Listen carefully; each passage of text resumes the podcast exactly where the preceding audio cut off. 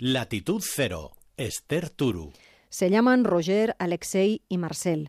Estos días vuelven sobre sus pasos. Regresan a Oranienburg, a 30 kilómetros de Berlín, donde se mantiene en pie el campo de concentración nazi de Sachsenhausen. Y hasta allí ha viajado latitud cero.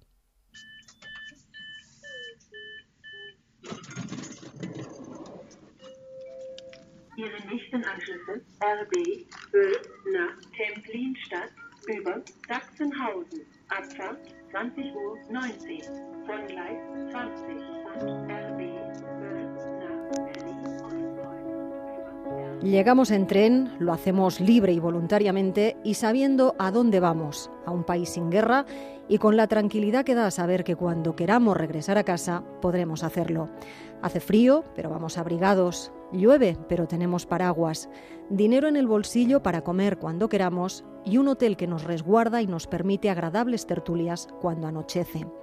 Obvio todo lo que les cuento, pero a veces pararse a ver lo que tenemos y a lo que no damos importancia ayuda a entender lo distinta que fue la vida hace solo unos pocos años.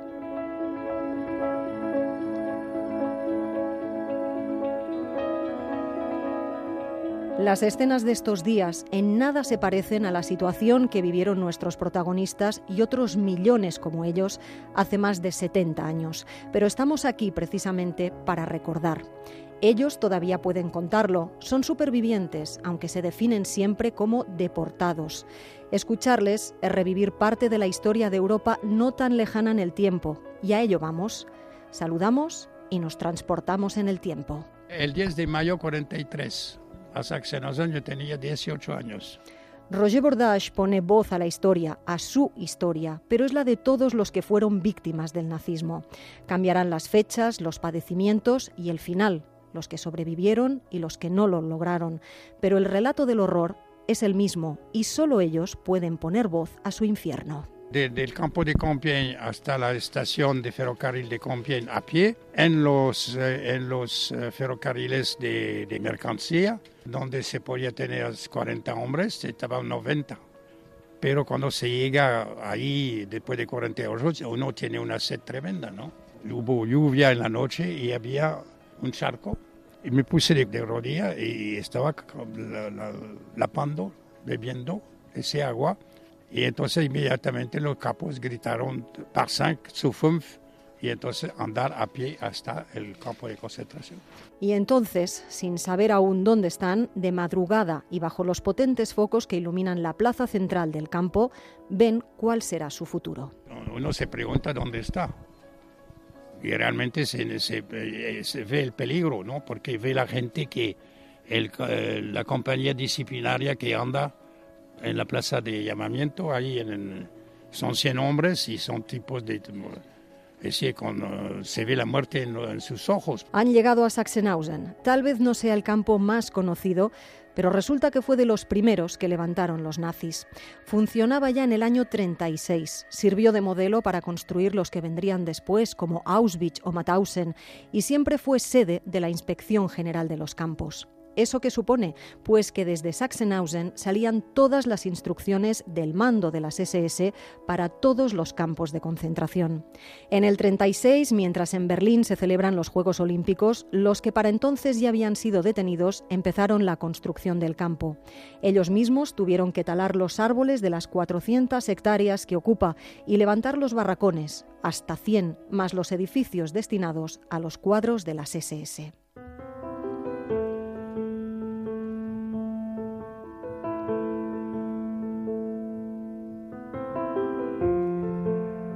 Volvemos al relato con Roger que nos hace hincapié en cómo pequeños detalles podían suponer la diferencia entre la vida y la muerte.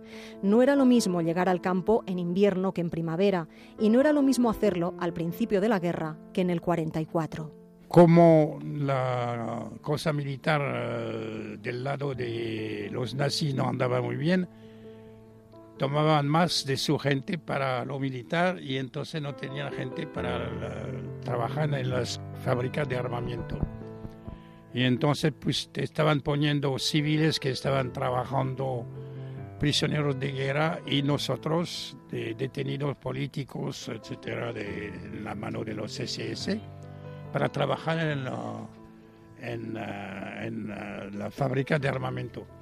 Así se convirtieron en mano de obra esclavizada, o bien en la zona industrial que había dentro del campo y que incluía carpintería, cestería y cualquier taller que nos venga a la cabeza, o bien en el Comando Henkel, una fábrica de ladrillos cercana que creció hasta convertirse en un campo anexo, junto a un agradable canal del que se recuperaron al final de la guerra nueve toneladas de cenizas humanas. Y mi grupo tuvo que ir al campo de concentración de Henkel que era una fábrica de avión, pero cercado eh, como un campo de concentración con el mismo régimen. Es decir, levantarse a las cuatro y media del, verano, cinco y media del invierno, 900 calorías de, comer, 12 horas de trabajo, disciplina durísima, los capos que, por cualquier momento eh, golpean. Es decir, que un hombre como yo, que pesaba 73 kilos cuando entré, el primer mes se pierde 20 a 25 kilos.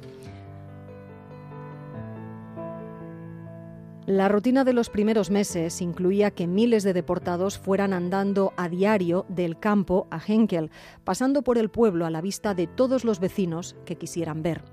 De vuelta, la imagen de la columna de hombres era más dramática todavía. Cada uno cargaba con un ladrillo, pena añadida por puro placer nazi, y arrastraban en carretillas los cuerpos de los que habían muerto en el campo ese día. Para el recuento de la noche tenían que estar todos, también los muertos en la última fila, antes de hacerles desaparecer en los hornos crematorios de la estación Z. En el campo, de día y de noche, otra tortura acabó con la vida de miles de prisioneros. Bordeando la plaza de recuento, siguiendo su forma de media luna, hay un camino con varios tipos de asfalto un camino que a diario y de manera incesante recorrían 100 hombres cargados con 12 kilos de peso a sus espaldas y botas militares en los pies casi nunca de su número. Un camino de ida y vuelta a ninguna parte que servía a los fabricantes de calzado para probar las botas que luego utilizarían los soldados en el campo de batalla.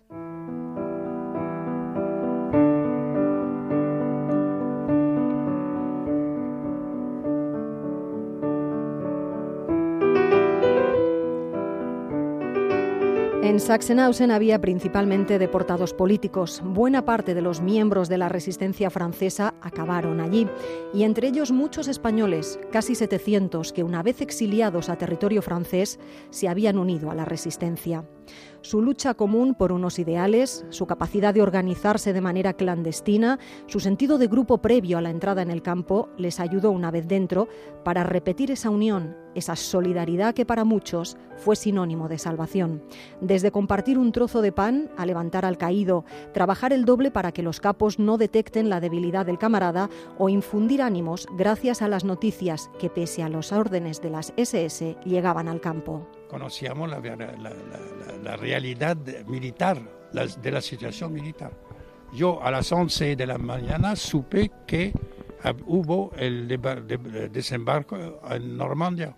E, esa información ayudó mucho a la gente a sobrevivir. Y teniendo como bandera que lo más importante era siempre evitar. Evitar los enfrentamientos, evitar en lo posible las enfermedades, evitar los castigos, evitar mostrar flaqueza, evitar incluso las esquinas durante el recuento para evitar a su vez la ira de los capos. Evitar de, no tener eh, decir, la, cama bien hecha, de, tener eh, la disciplina que tenía que seguir, de no trabajar uh, seguramente lo que se está pidiendo, por ejemplo, de, no levantarse y de, no ir al llamamiento. Y así avanzan los meses, agonizando ellos dentro del campo y agonizando el Tercer Reich, hasta que en abril del 45, y ante lo que los propios nazis asumen como una derrota inminente, Himmler ordena vaciar los campos y acabar con los prisioneros. Pero la orden no resulta fácil de cumplir ni para ellos, experimentados como estaban en ser una auténtica máquina de matar. El 21 de abril del 45, en Sachsenhausen, empieza el último drama para los prisioneros, la Marcha de la Muerte.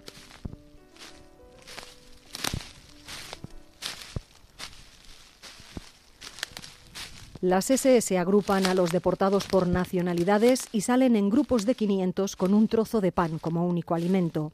Sin fuerzas, agotados, sin rumbo y bajo la amenaza permanente de los capos que no dudan en acabar con la vida de los que no pueden seguir. Entonces, cuando no podía andar más el SS de la cola, le decía aufstehen una vez, aufstehen dos veces, decía levántate una primera vez. A la segunda no se levantaba, lo, le, lo pegaba con una bala en la nuca y lo dejaba en el suelo. Los bosques son un reguero de hombres muertos y de centenares de esqueletos andantes. Se calcula que de Saxo salieron 30.000 hombres, 10.000 murieron durante esas marchas. Fueron casi 10 días de recorrido, tal vez sin rumbo, tal vez camino de los barcos que les esperaban más al norte para llevarles a Suecia, fruto de un acuerdo con la Cruz Roja Internacional al que habrían llegado las SS para salvar su vida o tal vez sencillamente para embarcarles y hundir los buques. Existen las dos teorías y las dos son creíbles. Lo cierto es que Hitler se suicida el 30 de abril y las rutas de la muerte siguen hasta los primeros días de mayo. En algunos casos son las propias SS quienes abandonan de noche a los prisioneros.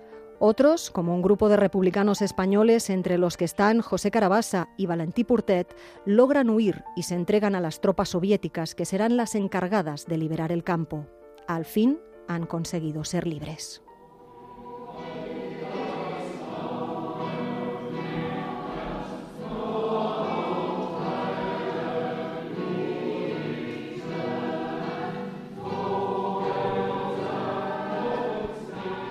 Excepto los republicanos españoles, todos tienen una patria a la que volver y a ella se dirigen para empezar de nuevo.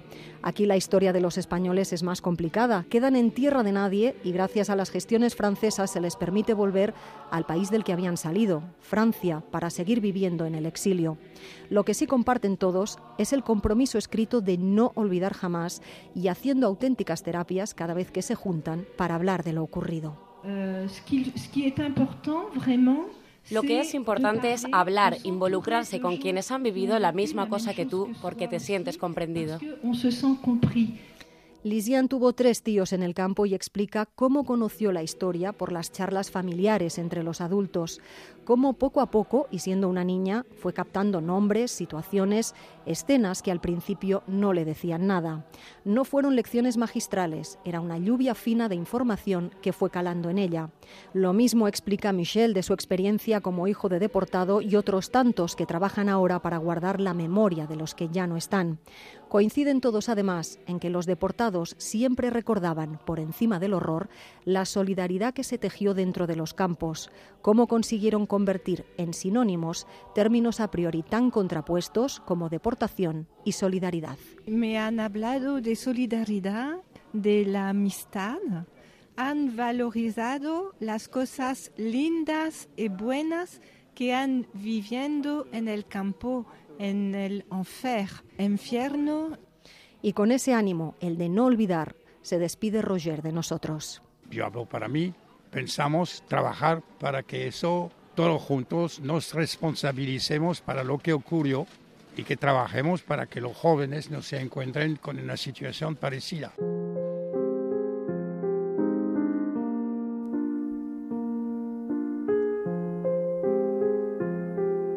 Roger está sentado en un banco de madera bajo una carpa improvisada en el bosque de Beló, a medio camino de la ruta de la muerte, donde se levanta el memorial. Mientras, otros compañeros recorren el bosque protegido y cuidado por los alemanes en recuerdo y homenaje. Estos días, además de los triángulos rojos que hay repartidos por todo el bosque en memoria de los caídos, el suelo se cubre de claveles. Cada vez son menos las voces que podemos escuchar en primera persona, pero las nuevas generaciones toman el relevo. Como dice Roger, nuestros nietos quieren conocer sus orígenes y eso ayudará a que se cumpla la cita de otro deportado grabada en el memorial de Henkel. Olvidar este lugar sería un crimen. Condamner ce lieu à l'oubli Condamner ce lieu à l'oubli serait Condamner ce lieu à l'oubli serait Condamner criminel. ce lieu à l'oubli serait criminel. Latitud Cero, Esther Turu.